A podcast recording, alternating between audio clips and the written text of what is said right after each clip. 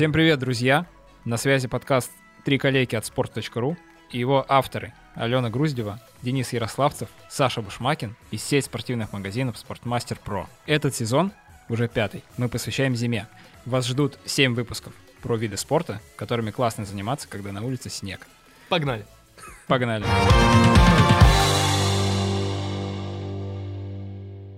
Друзья, друзья, мы начинаем наш новый сезон э, с истории, с небольшой э, истории из моего юношества, как я предстал в очень таком мужественном виде, э, выходя с автобусной остановки, заходя в школу, освещая себе дорогу своим светящимся глазом.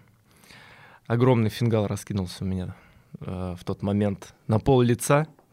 Э, я не стал, конечно, вдаваться в подробности, что там произошло недопонимание с ребятами, не так друг друга поняли. Этого всего, конечно же, не было. Э, всему виной была просто товарищеская партия с друзьями в хоккей, где в очередной схватке, в пылу борьбы э, клюшка отскочила и угодила мне прям в мой правый слабовидящий глаз. Э, несмотря на то, что я практически не почувствовал боли, несмотря на то, что даже не плакал, в 10 классе то как бы я уже не плакал, э, я почувствовал себя частью вот этого брутального вида спорта, вот этой брутальной атмосферы, э, и собирал на себе восхищенные взгляды. Поэтому, друзья, давайте сегодня приобщимся к виду спорта, который незаслуженно уехал аж на пятый сезон. Сегодня мы поговорим про хоккей и, что немаловажно, о том, как э, облачиться, э, как настоящий хоккеист. И с этим нам поможет Александр Голдин, проэксперт компании «Спортмастер», отвечающий за хоккейное направление. Саша, привет. Привет, привет, ребят. Саша, сегодня у тебя будет очень много работы. Э, многие гости, которые приходят к нам в подкаст, бывают шокированы э, нашей некомпетентностью. И несмотря на то, что в хоккей, я думаю, мы все в детстве да поиграли, наверное, даже Алена. Алена, как у тебя Нет. с этим? Нет, понятно. Отрезала Алена. Ну, Алена предпочитает единоборство и вообще, в принципе, максимально травмоопасные виды спорта, хотя странно. Хоккей мог бы тебе и приглянуться. А, несмотря на это, мы сегодня проявим максимальную некомпетентность, особенно когда буду рассказывать про свою тренировку. У меня есть история про отскочившую клюшку. А, Тоже? тоже. Потрясающе. Но она отскочила не на льду. После какой-то игры, мне кажется, кстати, это было примерно в то же самое время, возможно, даже та же самая игра, в которой ты получил фингал. Я возвращался домой, вышел с маршрутки, шел уже к подъезду к своему. Мне нужно было перейти одну дорогу, и все, я уже почти дома. Я стою, жду, пока закончится поток. В руках у меня... Ты в потоке, то есть, стоял, да? Нет, я как раз рядышком. в потоке. Я смотрел за потоком. В руках у меня сумка с коньками и клюшка в другой руке. А, ну и просто так стоять не весело. Я стою, эту клюшку так подбрасываю немного и ловлю. Подбрасываю ловлю, подбрасываю ловлю. И в какой-то момент я ее подбрасываю чуть дальше, скажем так, чем мне нужно было. И она улетает в машину, которая проезжает мимо.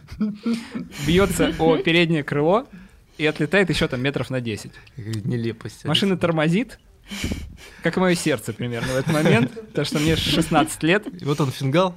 Э, Да, я думаю, ну, моя очередь получать фонарь. Благо ничего не было абсолютно с машиной. Там мужчина вышел, посмотрел на... э, Достал биту.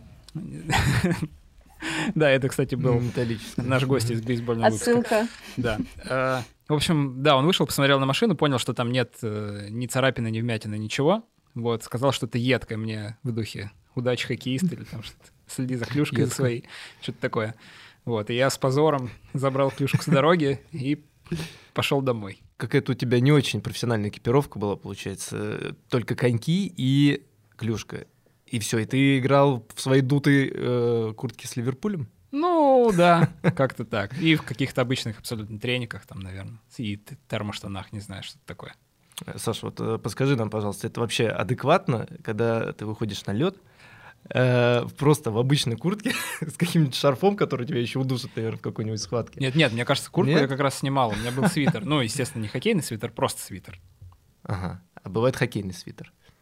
Оп. Что такое хоккейный свитер? Первый прокол от Дениса. Все. Мы как бы своей некомпетентности уже достигли первого этапа. Саш, пожалуйста, спасай А, объясни, пожалуйста, как выглядит джентльменский набор, который минимально необходим для того, чтобы как бы, выйти на лед и поиграть в хоккей? У Саши было термобелье, а значит, он уже, э, он уже начал с самого главного. Он уже был почти экипирован. Да, в том-то и дело. Да. Если мы говорим о профессиональном хоккее или если мы говорим о профессиональной спортшколе детской, да, то набор экипировки будет полный. Тренер просто не выпустит на лед э, без всего полного комплекта. Если мы говорим об игре на улице, то в принципе Саша был экипирован неплохо. Остался только шлем. И, не страшен был бы ему тот самый водитель. Но мы поговорим все-таки, наверное, о полной экипировке да, хоккеиста.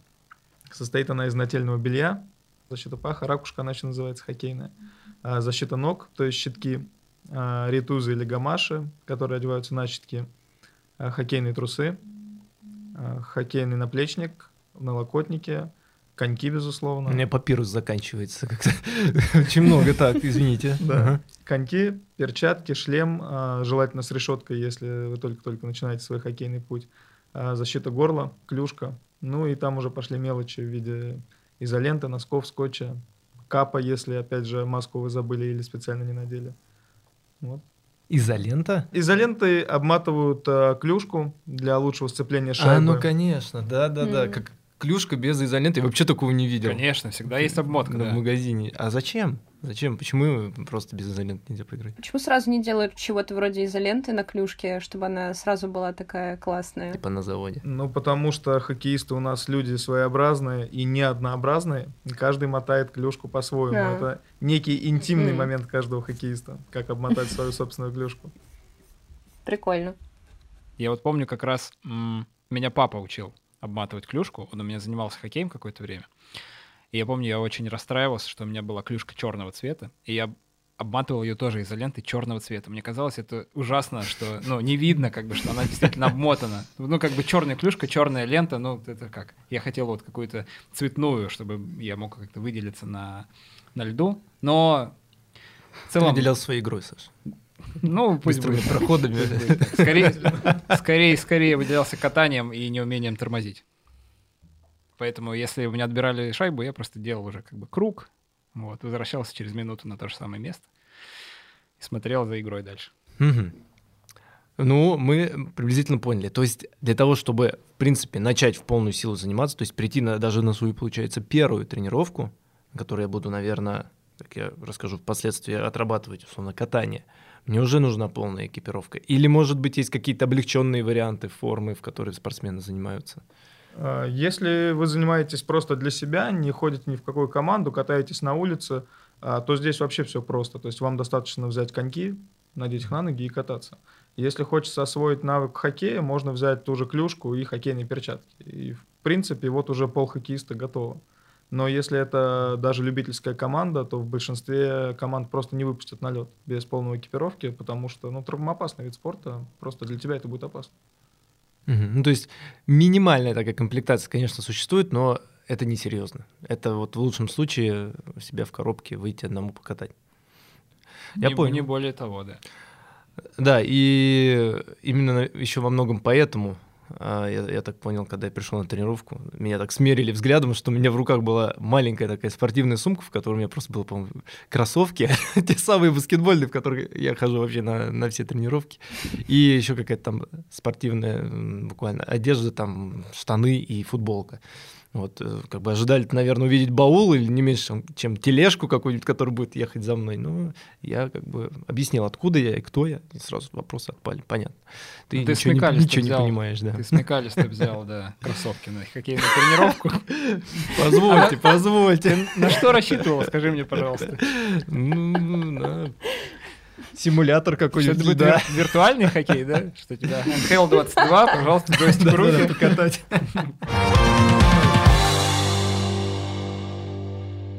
Саша, расскажи, как вообще должен выглядеть процесс э, подбора экипировки для человека, который вот решил, я теперь буду ходить в любительскую команду, играть в хоккей, ходить на тренировки, на ездить на игры.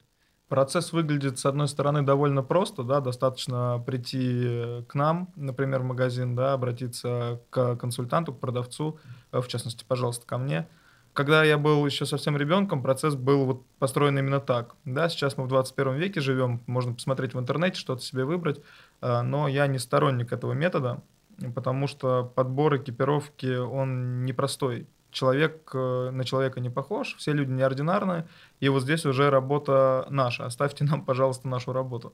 А, мы будем подбирать вам экипировку, а вы получаете просто от этого большое удовольствие. А, но можно залезть на те же сайты и просто хотя бы про экипировку почитать, какие бывают фирмы хоккейные, что они себя представляют, в чем, собственно, разница коньков там за 5 тысяч рублей от коньков за 70 тысяч рублей и тому подобное. Да, сейчас у Дениса глаза немного вылезли на лоб. Это к тому разговору, как в части экипировки шагнули технологии. Мы недавно говорили о том, что условно какой-то баскетбольный мяч, например, не сильно видоизменялся, в то время как футбольные мячи или э, обувь для футбола, или вот как раз экипировка для хоккея постепенно в какой-то космос улетает, и какие-то постоянно новые технологии внедряются, и за ними в космос улетает цена зачастую.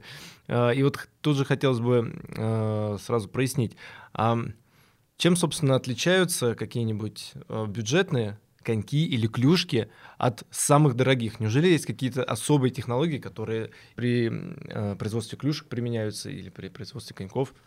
А, да, безусловно, конечно, отличаются, отличаются очень сильно. Не хотелось бы углубляться в терминологию и объяснять именно про те компоненты, которые используются в тех же клюшках или щитках.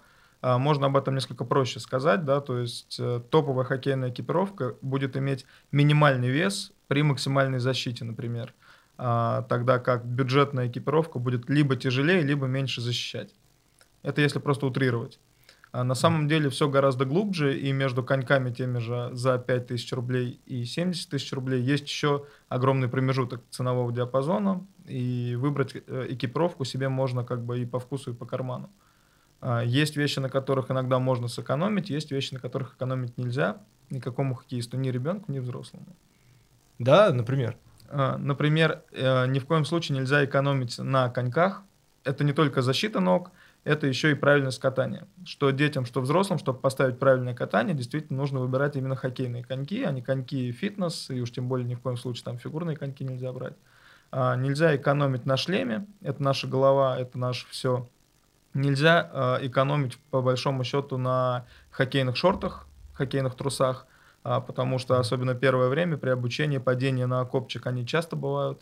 А, тоже это место нужно защитить. А вот как раз а, на щитках, на наплечнике, на локтях можно где-то немножко сэкономить. Я не говорю, что брать там самое-самое дешевое, но средний уровень подойдет прям вот на ура. Клюшку тоже я бы не советовал сходу брать там самую-самую дорогую, они стоят порядка 23 тысяч рублей. Позволяет бюджет, да пожалуйста, будет только лучше. Не позволяет бюджет, ну, вы все равно на первых этапах тренировок, игр не раскроете ее потенциал. Вот, то есть делаем упор именно в защиту самых важных наших конечностей.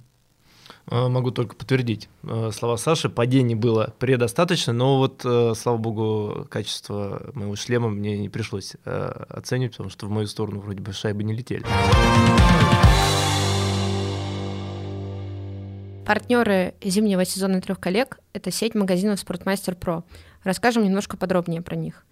Во-первых, это расширенный ассортимент товаров и брендов для всех, от новичков до продвинутых спортсменов. Во-вторых, в магазинах «Спортмастер Про» вас консультируют не просто сотрудники магазина, а про-эксперты, бывшие профессиональные спортсмены или, как минимум, большие эксперты в своих видах спорта.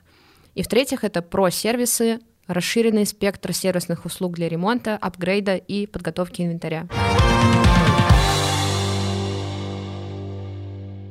А я ставлю плюс про коньки и про м, правильность катания, потому что мне кажется, что м, сейчас я как раз попрошу, наверное, Сашу подтвердить или опровергнуть мою гипотезу, что хорошие коньки дают э, устойчивость на льду, из-за чего я сильно переживаю после своих э, крестов, потому что это один из главных моих страхов выйти на лед после, после разрыва крестов, потому что очень неустойчивая поверхность, а, соответственно, колени будут страдать от этого.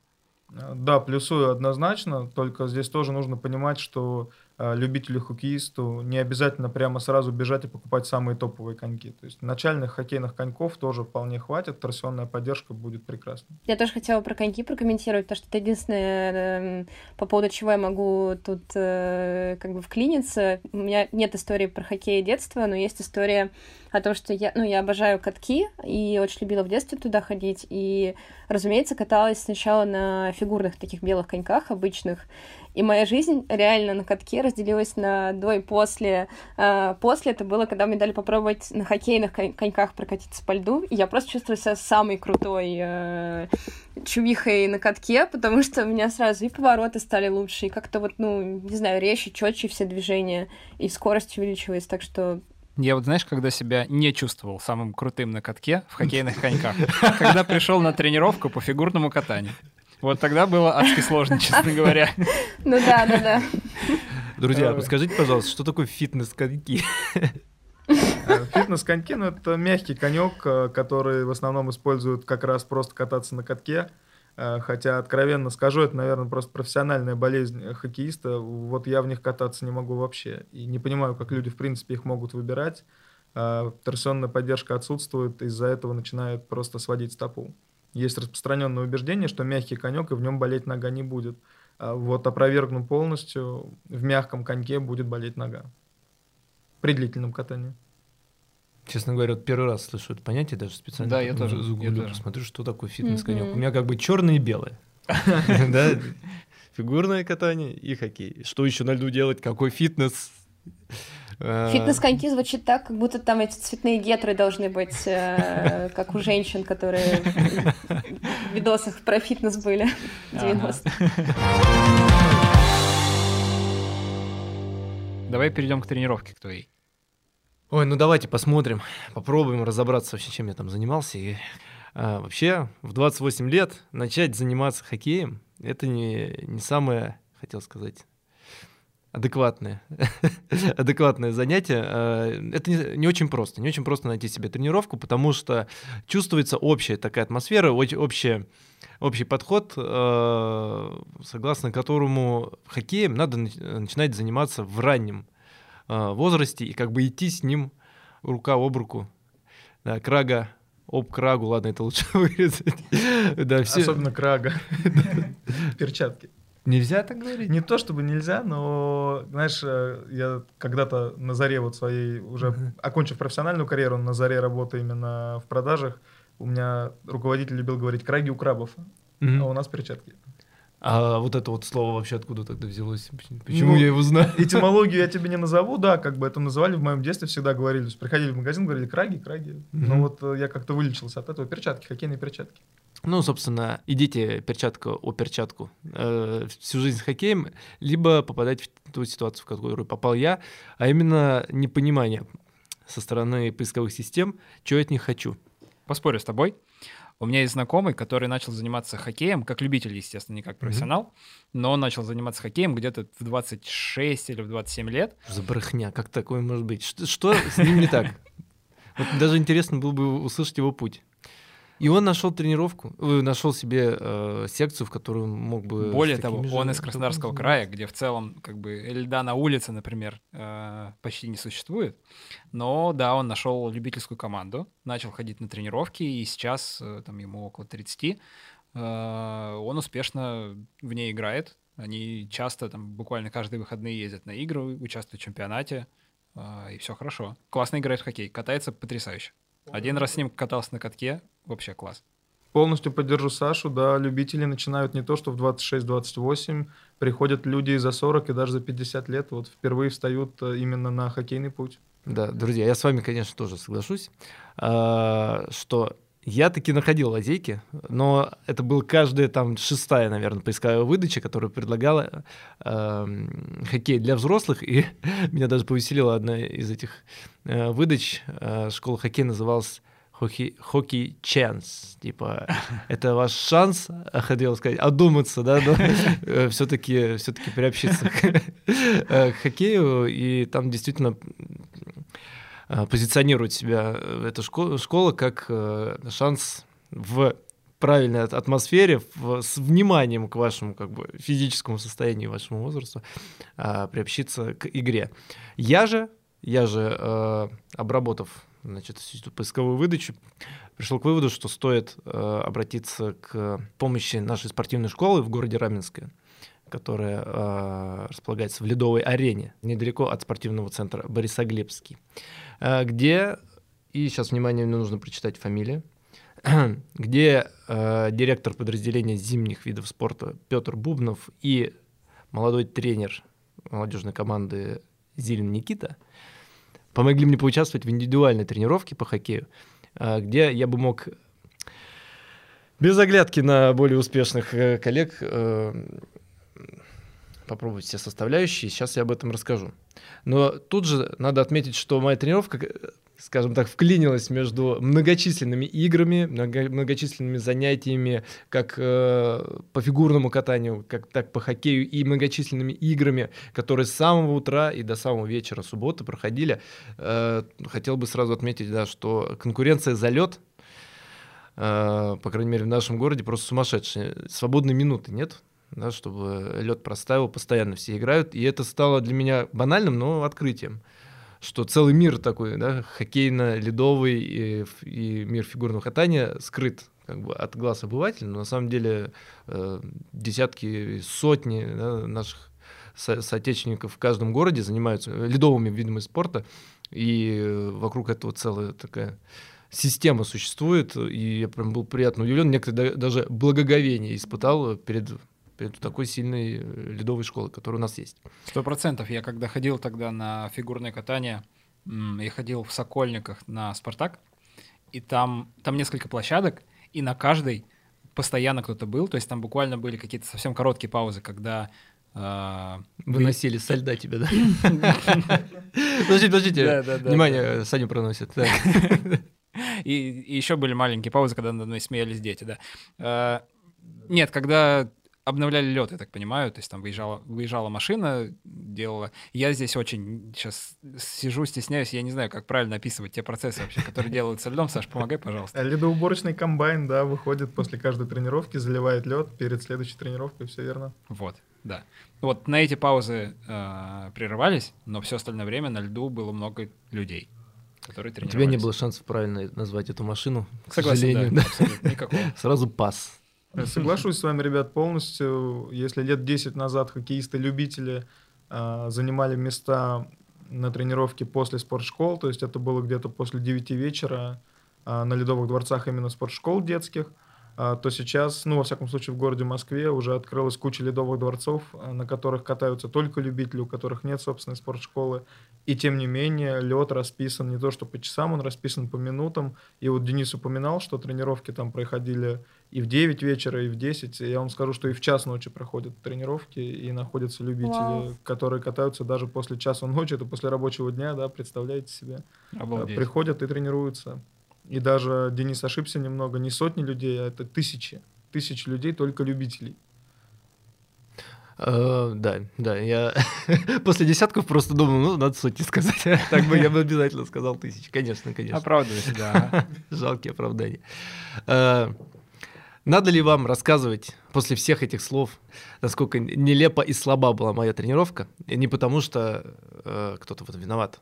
Просто я пришел к устойчивому такому выводу, что прийти и часочек позаниматься хоккеем, это все равно, что часочек позаниматься, не знаю, э, физикой что это такое занятие не, не особо имеющее смысл, потому что Э, по сути, мы на тренировке пробежались по азам, где мне только показали, из чего в принципе состоят тренировки по хоккею. Они настолько разнообразные и столько всего себя включают, что э, это была просто обзорная экскурсия. В частности, э, мне обозначили, что тренировки состоят и начинаются с техники катания.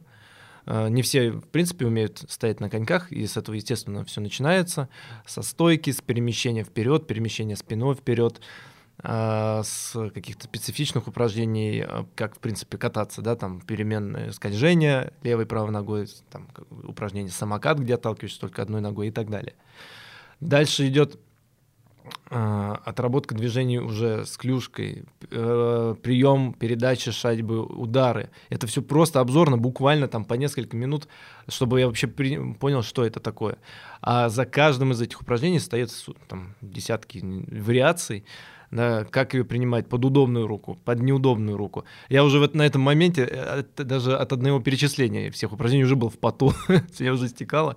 Вот, и там какой-то отработки координации еще вообще речь не шло, я просто смотрел, что же, что же есть. А список все множился, множился. Дальше, собственно, э, тактические взаимодействия, да, как начинать атаку, как заканчивать атаку. Вот, и э, тренер даже уже на, немного на смех срывался, когда все это перечислял, понимал, что это уже просто меня не укладывается в голове. Я там еще приблизительно в стойке, да, мыслями, как, как вообще стоять. Так, что там вперед, надо наклоняться вроде бы, а там уже какие-то тактические взаимодействия. Короче говоря, в принципе, описывать тренировку по хоккею одну какую-то, это очень странное занятие. А, скажем так, а, ответственное решение, э, если вы решили заниматься хоккеем, это ответственное решение. Вы не можете прийти и так, э, как в спортзал, пару раз в неделю ходить, что-то осваивать. Это, я считаю, в это нужно серьезно погружаться, и со всех сторон этого слона, так сказать, есть. А Э, если хотите послушать, как я там падал, получал шлайбы и э, почувствовал все свои больные точки на теле, какие у меня, в принципе, есть, да, все, все сразу зазудели, это, наверное, можно отдельный спешл записывать с моими «О, а, ой, что-то не получилось». Короче говоря, э, прикоснулся к великому.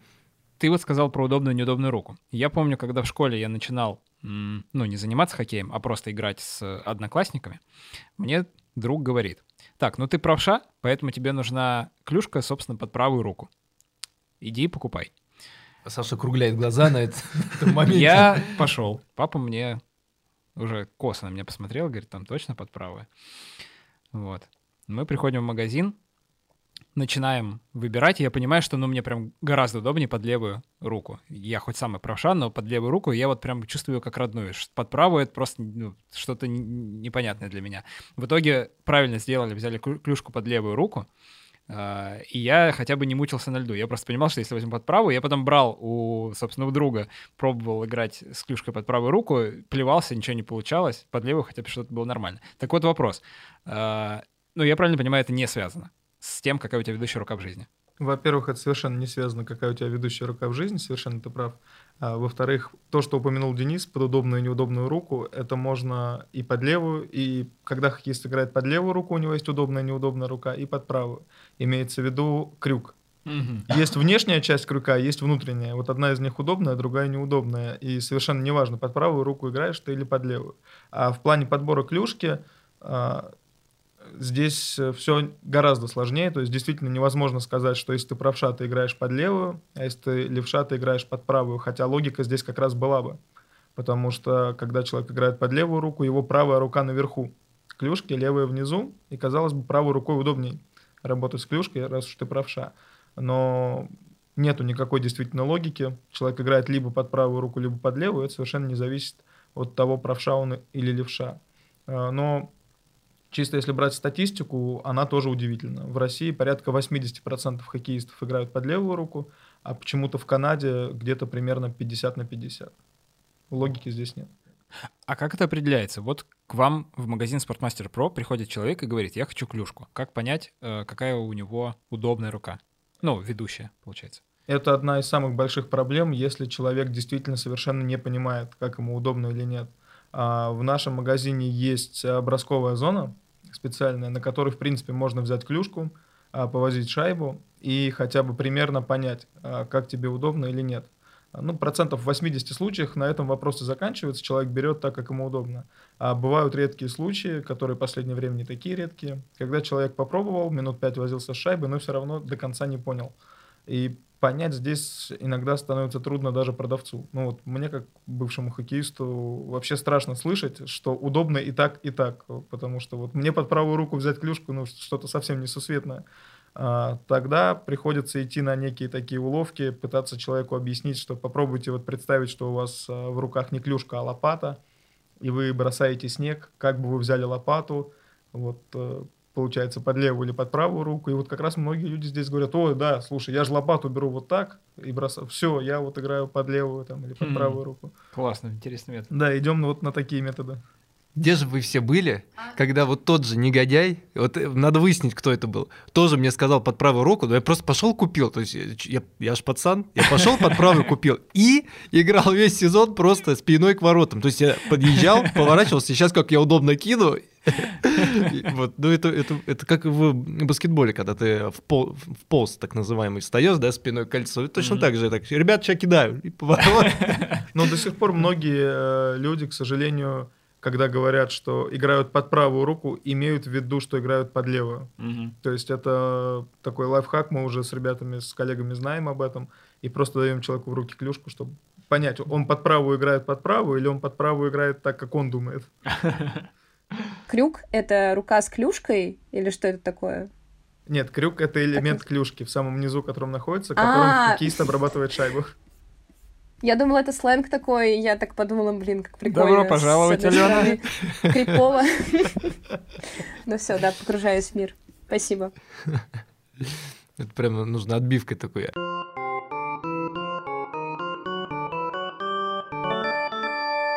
Вопрос дня. Да, да, да. Кстати говоря, а, помимо многочисленных тренировок именно на льду, а, наши вот друзья из Ледовой Арены говорили, что а, чуть ли не половина тренировок про- происходит не на льду, ну, во многом из-за того, что лед расписан поминутно, но много тренировок происходит в зале, в частности, эм, ну, они говорили вот именно о молодежке, да, много проводят времени э, тренируя ловкость, прыжки, кувырки, повороты, э, естественно, силовые упражнения, причем с малых лет с небольшими весами.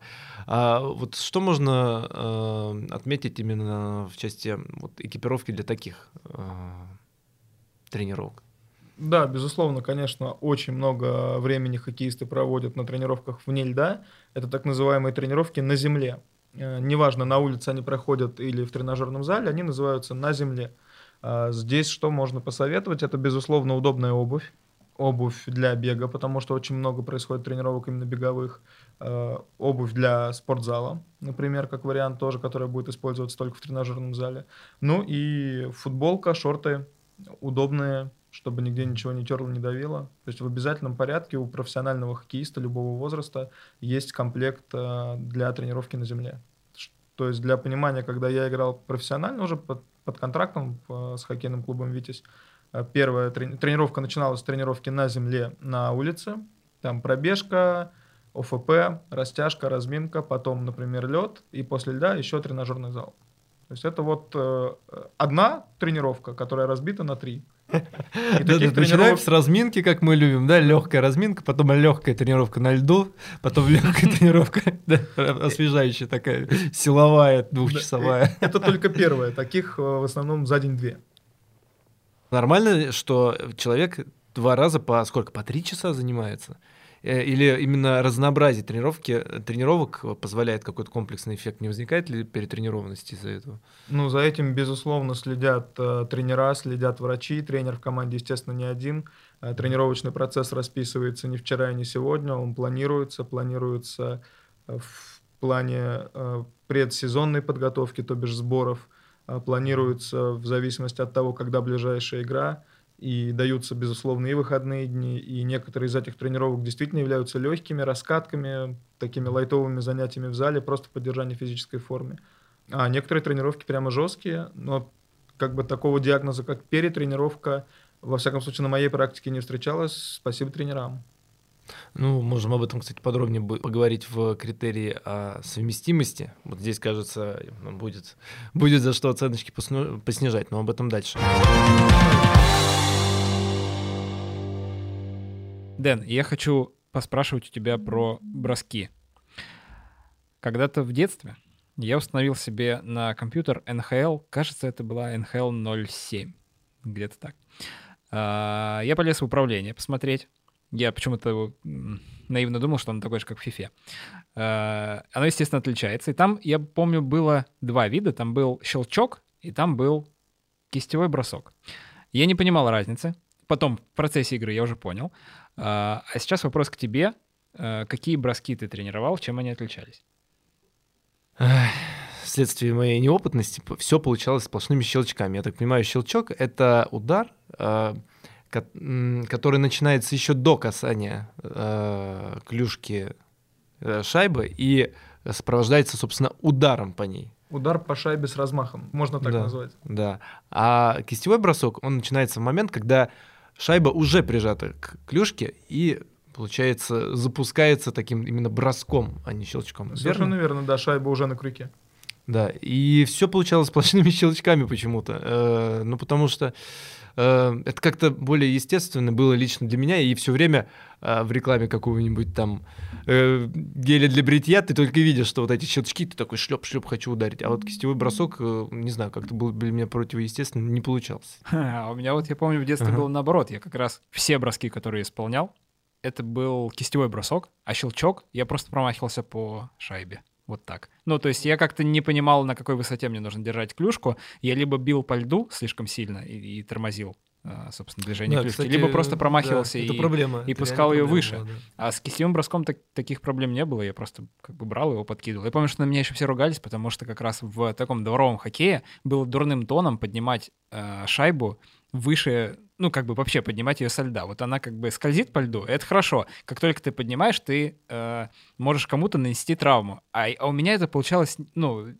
само, само собой как-то. Я просто не понимал, как сделать по-другому. И я вот случайно поднимаю э, шайбу, получаю порцию там, ругательств в свой адрес и со стыдом уезжаю на свою половину. То есть щелчок это не типа как пыром пробить в футболе. Я просто слушаю, у меня такое сложилось впечатление. Не смотрите на меня, я не знаю. Я пыром все время бил, как в футболе бил, так и щелчком в хоккее. Саша, расскажи. Да, могу, конечно, рассказать. Э, Ну, совершенно верно мы сейчас это обсудили, да, то есть щелчок, можно сказать, что это размашистый удар по шайбе с замахом клюшки, а кистевой бросок, когда шайба уже у вас на крюке, и вы просто при помощи своих кистей, силы своих кистей, сильно направляете шайбу в сторону, например, вратаря, лучше в ворот. Но э, мы говорили уже о технологиях, да, о том, как технологии ушли вперед, и вместе с технологиями вперед ушли скорости хоккеистов. И на сегодняшний день э, в НХЛ и в КХЛ настолько великие скорости, что щелчок уже почти выходит э, из оборота, потому что щелчок по своей структуре, да, по, по фактуре, как правильно выразиться, он дольше. А Скорости настолько высокие, что щелкнуть у хоккеиста уже почти не получается. Почти все броски, ну, э, компания Bauer проводила исследование, порядка 95% э, бросков в створ ворот — это кистевые броски. На Ого. щелчок у хоккеиста просто не остается времени. А меняются ли как-то сами клюшки из- из-за того, что меняется специфика игры? Или на самом деле для клюшки не так важно, каким образом ты наносишь удар? Однозначно важно, и компания CCM, и компания Bauer, и другие хоккейные бренды, тот же Warrior, а, выпускают разные линейки клюшек, которые имеют так называемую точку прогиба. А, Точка прогиба клюшки как раз находится в, разном, в разных местах, в зависимости от линейки. А, И это зачастую напрямую влияет именно на то, как хоккеист будет бросать. А, То есть больше он совершает кистевых бросков, щелчков, а, с какой части зоны он больше бросает. Тем, кто, например, бросает в основном вблизи ворот, там больше подойдет линейка клюшек Vapor а, или у CCM а, линейка. А, Тем, кто бросает там с средней зоны или ближе к синей линии, больше подходят линейки CCM Tax или JetSpeed, и у Баура Supreme или Nexus. А, Можно обратить внимание, если захотеть даже посмотреть а, НХЛ. А, Наш российский хоккеист, наверное, на сегодняшний день лучший хоккеист мира. Александр. Александр Овечкин. Ты почти угадал. А. Провокация была так. Александр Овечкин берет разные клюшки, клюшки разных линеек CCM под обычную игру и под игру в большинстве. Ого. Вот это вот абсолютно сейчас новая информация была. То есть, а, как у гольфиста есть набор клюшек под разные ситуации да, на- в игре. Да, наверное, можно сравнить. Вот без шуток. Просто абсолютно новая информация. Я думал, типа, клюшка стандартная, клюшка подороже, клюшка полегче. Все, оказывается, да, их геометрия меняется. Прикол в том, что да, вот у всей линейки, да, есть побюджетнее, есть подороже, и у каждой этой клюшки прогиб как раз будет все равно в этой зоне. То есть, если клюшки Вейпора в нижней части работают больше, то независимость от того, дешевая она или дорогая, она будет работать в той части. А бывают ли формы клюшек, ну, типа, более аэродинамичные, условно? Там, не знаю, крюк этот э, как-то различается? Попало, да, прям в цель. Во-первых, различается загиб крюка, а, различается подъем крюка, различается жесткость клюшки. И э, шафт, это сам черенок клюшки, он тоже разной формы. У разных э, фирм, у разных Мгм. линеек. И все это в купе вот выдает нам э, продукт, который нужен конкретному хоккеисту. Я думаю, просто неудачно была подобрана клюшка мне. У тебя, Я скорее всего, чувствую, да, скорее чувствую, всего. шафт не, не, нет. Не тот. Не тот, да, был. Майншафт, нет. Последний вопрос у меня. Э, Было ли в конце вот что-то типа имитации матча, ну, какой-то двусторонки, или у вас там Да, да, был один ты? в конце был, я бы сказал, матч. Вот. э, Приехали э, девятилетние, значит, игроки из Раменского и из Серпухова, а меня попросили удалиться. Вот конец тренировки. Вот, потому что там они уже все стучали клюшками об лед, э, друг друга приветствовали, а я еще почему-то касался льда и просто Тебя клюшками в итоге. сдуло меня оттуда, да, да. Ну, я посмотрел один, один тайм, да. Ой, прошу прощения, Период. период. Период, Ты чё? конечно. За это в приличном За обществе это можно получить. Канделябром, да. крюком, Согласен, согласен. Так закончилась моя тренировка. Давайте тогда поговорим о критериях. Я был э, настолько погружен и э, настолько как-то неуютно себя чувствовал, э, пытаясь за один час освоить хоккей, что не сделал ни одной фотографии. А, но здесь мы можем э, очень простой тест провести, чтобы это оценить. Мы спросим у Саши, сколько у тебя э, фотографий в Инстаграме с э, хоккейной клюшкой в руках? Хороший вопрос. Ну, доля приблизительная. А, Приблизительная доля на самом деле сейчас небольшая, наверное, на 10 э, фоток там 3. Это объясняется очень просто. Я вернулся в любительский хоккей после двухлетней примерно отлучки, а, буквально недавно. Ну, всему виной там небольшие травмы, которые воспалились. И поэтому сейчас вот фоток будет гораздо больше. Я думаю, что их уже будет 8 из 10. Ну, Вот я э, то- тоже думаю, но, по крайней мере, вот в сезон зимний, ну, это же нево- невозможно просто не, не сфоткаться, значит, с командой, не сфоткаться в проходе, если это так можно сказать. Вообще можно сказать в проходе? Нет? Вот э, когда один, По прорыв- трибунам один прорываешь. А, да. Что? Ну как, в баскетболе проход, когда ты индивидуально проходишь. А, я понял, да. А в хоккее, получается, нет такого понятия. Не, Денис, я просто твою позицию на поле назвал. По трибунном помещении. Прямо на помещение, да. Натурально просто идей, э, как можно сфотографироваться, а, немало, понятное дело, из команды, и на игре, и на тренировке. Есть, конечно, некоторый фактор, что таких фотографий, как у тебя, будет еще, как минимум, у всей команды, что, может быть, не особо оригинально, но зато какие вариации, и какая мужественность, и какие, какой можно фингал там заработать и его сфотографировать. Это же вообще А песня. фото у дантиста? Слушай, тут э, время э, некий такой стереотип. То ли подтвердить, то ли развеять. Правда ли, что хоккеистам, которые много играют, вот э, рано или поздно это выбивает один или другой зуб? А, Безусловно, да. э, Потому Да? что большинство, Обалдеть. большинство хоккеистов играют не в масках, а в визорах. Это стекло, которое надевается на шлем. А зубы остаются открытыми. Каппа не всегда спасает. А, Тут вопрос больше актуален.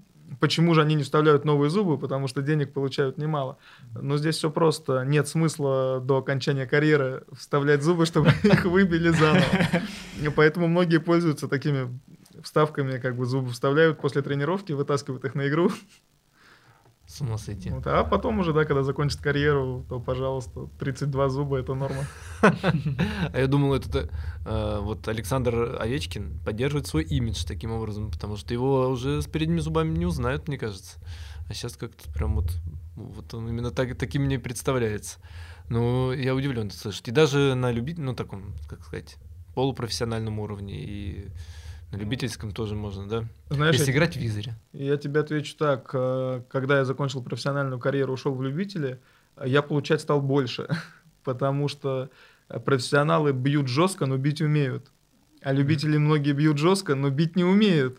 И, соответственно, тебе больнее. Да, это как в серфинге. Э, Нам тренер рассказывал, что самый опасный спот — это вот этот самый популярный, потому что там никто копаться не умеет, все друг друга переезжают. Это то же самое здесь. Ну, здесь все время самое, да. прилетает. Прошлой зимой я ездил в путешествие небольшое на Байкал, и у нас вот в рамках нашего тура, скажем так, в один день мы выезжали встречать рассвет на открытый лед Байкала, и в том числе в программе у нас была игра в хоккей. Ну, кто хочет, естественно, нас таких было, по-моему, трое всего. Соответственно, мы там толком-то в хоккей не поиграли, но мы там попередавали шайбу друг другу.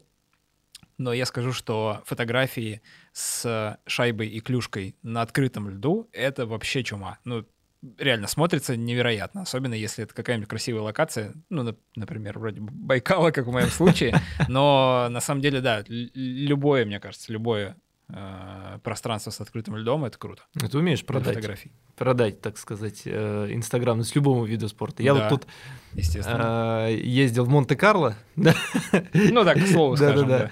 и там в э, казино в волейбол поиграл, и ну, всё правда получилось. Да, подал так, там фишки разлетелись. Да нет, просто же как раз, э, мне кажется, любительский хоккей часто часто можно встретить на открытых э, на открытых локациях ну, Да. зимой. Даже 100%. лига, даже лига есть. Вот, вот именно. ложку дегтя преподнесу вам. А, только не видеоформат. Вот я видел со стороны, как я играю в видеоформате, и видел, как э, играют э, э, любители. Вот мне рассказывают, там такие скорости, передачи, да ты- у меня дух захвал, там такая рубка была, потом ты приходишь на это смотреть, но там такая толка- толкотня в основном, поэтому э, пока вы не полупрофессионал, используйте, пожалуйста, фотоформат, и вы будете неотразимы. 8 из 10, Ну смотри, раз мы уже поговорили про травмы и про то, как любители не умеют бить, давай про них и поговорим. Тут, наверное, больше скажет все-таки Саша. Э, Я даже не приблизился к пониманию того, насколько это все может быть травмоопасно. А, Единственное, что я замечу, что а, во время тренировки обострились чувства всех моих а, неполученных или когда-либо полученных травм. То есть у меня есть проблемы с локтем, с коленями. Они все так подна- поднапряглись. да, такие, что происходит? Что ты делаешь? Как-то неестественно, непривычно. И я не знаю, во что это может быть, может э, вылиться. Э, тренера, с которыми э, со мной занимались, сказали, что большинство травм обусловлено именно какими-то эпизодическими с- э, столкновениями и каких-то эм, типичных травм, типа теннисного локтя, да, или что-то вроде такого, э, хоккеистов практически не преследует. Вот, Саш, можешь, пожалуйста, из своего опыта рассказать, есть ли какие-то типичные травмы, или в, основном именно в столкновениях, в, игровых эпизодах получается? Да, я соглашусь с тренером, что вот типичных травм хоккеиста, наверное, нету. Это столкновение, это попадание шайбы, но они могут произойти в совершенно разное место. Поэтому ну, таких болевых ощущений в четких местах у хоккеистов нет. А единственное... Э, Зубы, э, да, вот сейчас соглашусь, но опять же, ну далеко не все хоккеисты без зубов, э, даже те, которые их не вставляли, э, они- у них есть свои. Есть проблемы с осанкой у хоккеистов, э, то, о чем мы говорили с, с ребятами под правую, под левую руку, и в свое время, если играть очень, в хоккей очень долго, да, профессионалы все проживают дли- длинную хоккейную жизнь, то одно плечо ниже другого. Вот эта болячка есть почти у любого хоккеиста, у некоторых она ярко выражена, у некоторых нет, но она есть. А как дела обстоят с коленями? Вот это вот не совсем, наверное, естественное положение обычно, которое принимают ноги. Э, Или оно вполне компенсируется там экипировкой? Беды с коленями может не быть, если есть хороший грамотный врач в команде, потому что есть и массаж, да, и постоянно врачи э, хоккеистов, да как любых, наверное, спортсменов проверяют. Наши ноги вообще не очень приспособлены для ходьбы, в принципе. Э, как бы лежать-то удобней. Э, колени болят у любых спортсменов, поэтому я не скажу, что у хоккеистов они болят там больше или меньше, чем у тех же велосипедистов. Для меня это, честно говоря, откровение. Я был уверен, что колени страдают в хоккее. Ну, возможно, это чисто моя деформация после поровных крестов, но не знаю. Ну, пока ты катишься, а катишься ты ну, в одиночестве секунды полторы-две, да, наверное, действительно ничего не угрожает. А вот когда пойдет контакт, тут уже кто знает. Ну, кстати говоря, мне э, тренер говорил, что любители зачастую играют в формат, так называемом формате без контакта, что именно какие-то силовые приемы и вот этот полный контакт не предусматриваются, все условно катают шайбу, что-то такое. Совершенно верно, да. Любители даже не то, что в основном, а там в 90% случаев любители играют бесконтактный хоккей, мы его так еще в шутку называем женский хоккей, потому что в женской лиге тоже контакты запрещены. А, но они неизбежны в любом случае. Э, столкновения случаются и случайно, и специально, особенно у бортов. Даже если это бесконтактный хоккей, то от силовой все равно не уйдешь, просто ее будет меньше. А также это куча мелких травм в виде получения клюшкой в разные части тела, в виде получения шайбой в разные части тела, поэтому и без контакта тоже хватает травм. Поэтому, в принципе, можно рассчитывать, надеяться на то, что контакта не будет, но на самом деле. Наде... Он, он будет. Надежда тает, да, да, и э, ну, надо защиту, защиту надевать и надеяться на лучшее. Да, безусловно, компенсируете проблемы со здоровьем просто покупкой хорошей экипировки. Да, по три наколенника, Саня, оп-оп-оп. Да. И вперед налево. Да, не пробил. Поэтому э, травмоопасность здесь плавает в зависимости от того, насколько вы будете, значит, э, усердно заниматься и в каком возрасте. Вот, но Твоя оценка? Я, я бы поставил оценку, еще учитывая некоторую выборку моих старших и младших товарищей, которые играют в хоккей.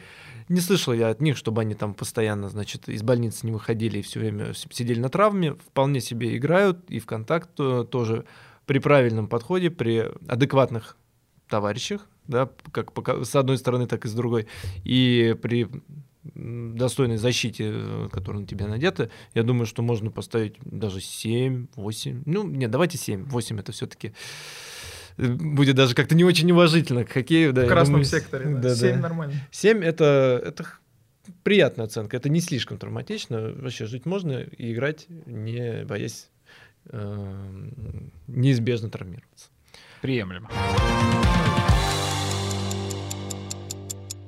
У нас есть следующий критерий, это совместимость э, с работой, семьей и так далее. Я, если честно, пока выражаю скепсис, ну, потому что мы в самом начале еще обсудили, что чтобы нормально заниматься хоккеем, тебе нужно там буквально 100 разных хайтомов купить и э, половину из них нацепить на себя перед тренировкой, ну, то есть всякие там специальные защиты, всякие э, прибамбасы, плюс сама тренировка довольно изнурительная. Мне кажется, что там после работы или, ну, особенно, да, перед, э, довольно проблематично будет пойти на хоккейную тренировку. Хочется послушать Сашу и Дениса на этот счет. Я не соглашусь. Среди моего окружения, среди хоккеистов-любителей, бывших профессионалов, это вообще не является проблемой. Две-три тренировки в неделю и одна игра а, после mm-hmm. работы. Ну, работа, конечно, у всех разная, все мы это понимаем. Но если брать стандартный формат работы, да, с 9 там, до 6, а, то ребята совершенно спокойно успевают порядка там 19.30, 20.00 прийти на тренировку, полтора часа покатать два раза в неделю и спокойно поехать домой. А в субботу или воскресенье в основном происходят э, игры. Многие мои mm-hmm. знакомые играют за два любительских клуба, то есть у них порядка трех-четырех тренировок и две игры там, в неделю. Иногда даже в один день. Да, да, и я бы сказал, что это умножается на а, относительную доступность. Э, ледовых арен, э, особенно в крупных городах, я думаю, их немало. Э, главное эм, найти себе команду, и вы обеспечены стабильным хоккеем несколько раз в неделю по предсказуемому расписанию и с не такой уж непонятной длительностью, а вполне да, какой-то ограниченной полтора-два часа, как стандартная тренировка. Возможно, у вас уйдет лишний час на то, чтобы разобрать тот баул, который вы привезли, и собрать все обратно. Но иной раз и кальян собирается столько же времени, поэтому... Вот это сравнение. Из минусов я бы здесь, наверное, взял только то, что это не велосипед, да, когда ты взял велосипед и катаешься, тебе никто не нужен. Здесь нужна команда. Вот это, да, это камень преткновения, что заниматься хоккеем одному, ну, неинтересно. Вот, поэтому, да, здесь упирается в то, что тебе нужна команда. Так же ли легко найти команду, как условно в футболе? Там есть, ну, я знаю, разные паблики, например, э, не знаю, лиги любительские, городские. В хоккее все точно так же А, доступно? Я не очень знаю, как в футболе. В хоккее, на мой взгляд, очень доступно. А, Например, вот, ну, моя история окончания профессиональной карьеры, да, я закончил карьеру, и, ну, это была депрессия определенная. А Мне был Мгм. 21 год, по-моему. Друг заметил, что все плохо прям со мной, и говорит, а что ты дурью маешься, ты иди в любители. Я такой, что? Он говорит, да вон, открывай сайт, выбирай команду, тебя заберут в любую. И вот я звоню в одну команду, мне говорят, ой, где же ты был, мы вот только вчера заявку подали, все. Звоню во вторую команду, попадаю вообще на своего знакомого совершенно случайно, и через пять минут уже согласован, все. И вот я в любителях. М. Круто. Здесь есть некоторые когнитивные искажения у Саши, потому что он, собственно, э, имел некоторую карьеру и, вероятно, неплохо играет в хоккей. Если э, вот другой Саша позвонит, я думаю, ему скажут, А здесь наоборот. где Если- же ты был? И туда вот и возвращайся. Если, если другой Саша позвонит наоборот, э, все спортшколы, которые занимаются именно любителями, будут рады его взять, потому что это такой пластилин, из которого можно прям слепить хоккеиста-любителя. Поэтому не-не-не, ребят, вообще без проблем. Куча лиг, куча команд, куча частных школ. Э, В этом контексте хочется добавить только плати. Поэтому ставим девяточку и переходим к критерию деньги. Касаемо денег, тут, э, понятное дело, нужно обратиться к Саше. Я лично от себя отмечу, что важным показателем является то, что э, в каждом городе есть десятки, я бы сказал, может быть, и сотни э, любительских команд разных возрастов и разных полов, которые полностью экипированы и каждую неделю собираются на игры, что говорит о том, что, в принципе, хоккейную экипировку может себе позволить каждая семья. А, Вопрос, какого уровня. И вот тут ценовой вопрос мы как раз и разберем с Сашей.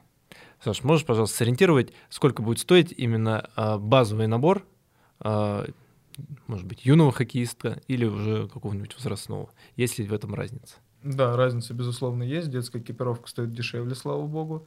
И вот прям базовый набор на малыша-хоккеиста, в котором совершенно точно его пустят в спортшколу, в любую профессиональную спортшколу, он сможет совершенно спокойно играть и заниматься, будет где-то до 50 тысяч рублей. То есть можно уложиться где-то тысяч в 45. Вроде довольно страшную цифру сказал, но... я- Вспоминаем тот папирус, который мы исписали. да, Да, вспоминаем тот папирус, вспоминаем профессиональные коньки, которые стоят только 70 тысяч одни коньки, да. А, Малыша можно одеть вот от 45 примерно тысяч рублей. А, Если это взрослый человек, э, а взрослым я все-таки советую переступать э, самый дешевый порог в некоторых э, частях экипировки, да, которые мы, кстати, тоже обсудили перед этим.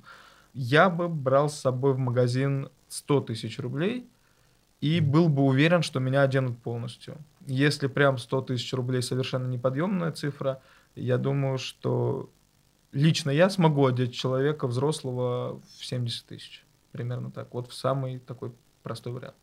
Мгм. А если он еще попадет в какую-нибудь бонусную промоакцию, Да, то можно то существенно можно, сэкономить. можно существенно сэкономить. Я все об этом знаю. А что касаемо износа экипировки, насколько такого базового набора хватит э, вот для ну, такой любительской, средней любительской игры?